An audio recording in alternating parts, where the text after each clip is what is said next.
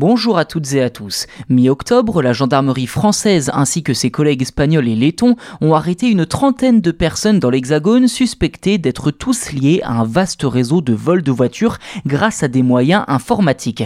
Leur technique consistait à vendre des faux kits de diagnostic permettant ensuite de voler les véhicules ne disposant pas de clés de contact physique. Les chiffres de cette opération sont assez impressionnantes. 31 arrestations pour 22 lieux perquisitionnés dans 3 pays différents, 12 comptes en banque saisis pour un total de plus d'un million d'euros, des biens immobiliers et plusieurs voitures de luxe.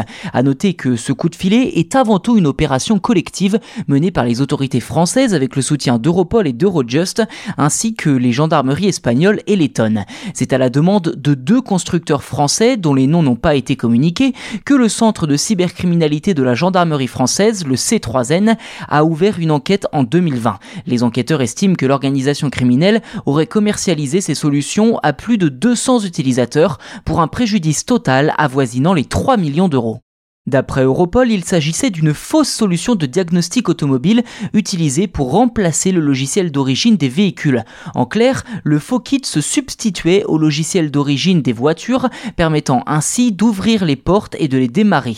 Je cite Eurojust, les auteurs de l'escroquerie n'ont cessé de mettre à jour et d'adapter leur logiciel afin de contrecarrer les mesures mises en œuvre par les entreprises pour renforcer la sécurité de leurs véhicules. Fin de citation. Ceci dit, cette logique sous-entend que les voleurs étaient aidés de complices ayant déjà eu accès au véhicule pour installer le kit au préalable, soit un mécanicien, soit un voiturier ou n'importe quelle autre personne à qui on peut laisser ses clés, son badge, sa carte pour déverrouiller la voiture. Une fois en possession de la voiture, les voleurs n'avaient qu'à effacer toutes les données d'identification présentes dans la voiture pour tenter de la revendre dans des réseaux parallèles.